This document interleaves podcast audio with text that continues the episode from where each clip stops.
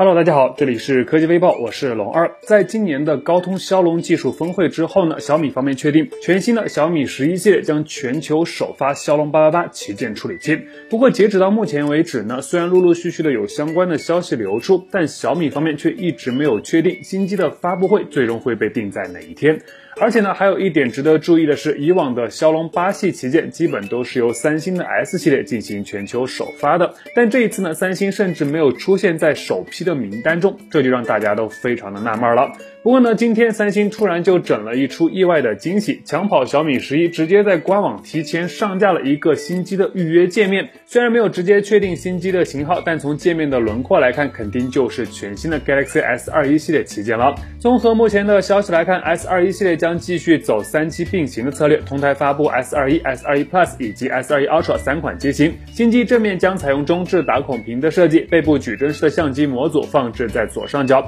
而且边框与相机模组。形成了一个切角拼接的造型，非常独特。至于配置呢，目前来看，S 二一系列还是会根据市场和地区的不同，分别搭载骁龙八八八和自家的 Exynos 二幺零零两款处理器，预计会在明年的一月中旬发布，随后在月底正式开售。那感兴趣朋友呢，可以提前的关注一下。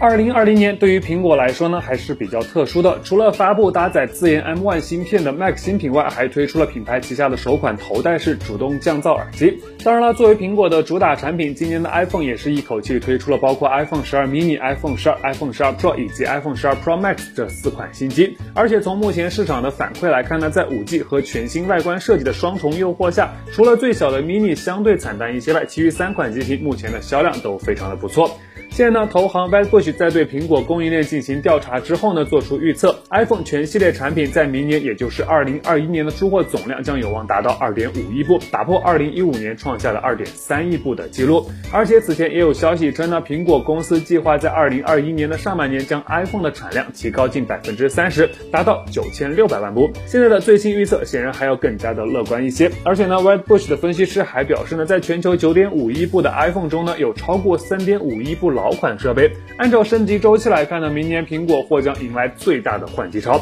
所以问题来了，视频前方的 iPhone 用户，你们现在正在使用哪款 iPhone 呢？明年你是否有升级换机的计划呢？欢迎在视频下方留言分享你的看法。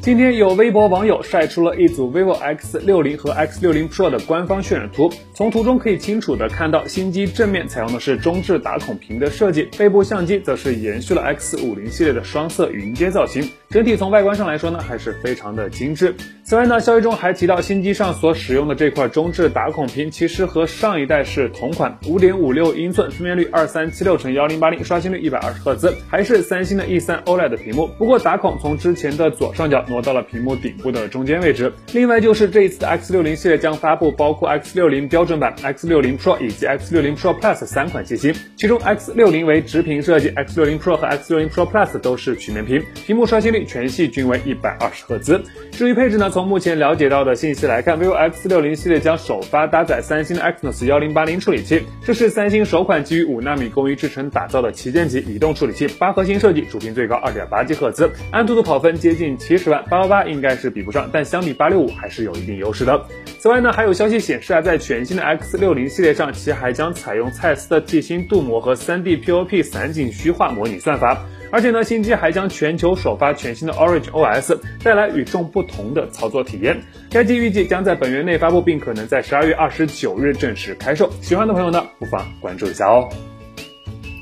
关于华为的 nova 八系列新机，现在网上已经爆出了各种各样的内容，甚至有部分线下门店呢都已经提前摆出了真机供消费者把玩。从目前了解到的情况来看呢，此次的 nova 八系列会同步推出 nova 八和 nova 八 Pro 两款机型。其中标准版的 nova 八将采用一块中置打孔的曲面 OLED 显示屏，屏幕尺寸预计六点五七英寸，分辨率 FHD Plus，同时刷新率则是做到了九十赫兹。前置单摄放置在顶部的中间位置，孔径看起来不小，预计在四毫米左右。而 nova 八 Pro 的屏幕规格相对来说会有明显的升级，同样是曲面屏，不过保留了此前双挖孔的设计。而且基本可以确定的是啊，新机的分辨率将高达一点五 K，刷新率也会支持到一百二十赫兹。不出意外的话，nova 八 Pro 将是华为品牌首款支持一百二十赫兹高刷的。机型。而在机身背部呢，nova 八和 nova 八 Pro 均采用的是一组跑道造型设计的相机模组，其中主摄六千四百万放在最上方，下方则分别是八百万像素的超广角、两百万像素的景深镜头和两百万像素的微距镜头。处理器方面呢，预计会搭载华为自研的麒麟九八五五 G SoC，十二月二十三日通过线上直播的形式正式发布，关注一下。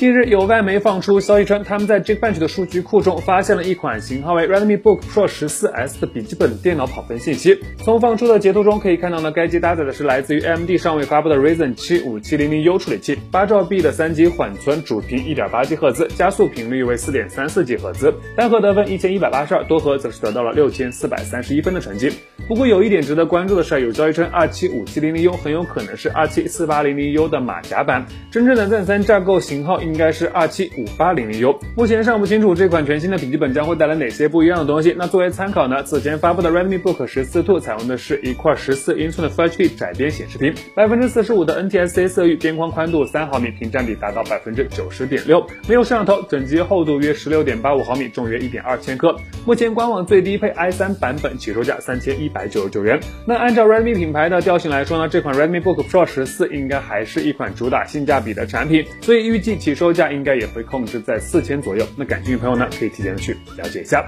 好了，那以上就是本期视频的全部内容。点击订阅关注微哲，每天都有新内容。咱们下期视频再见。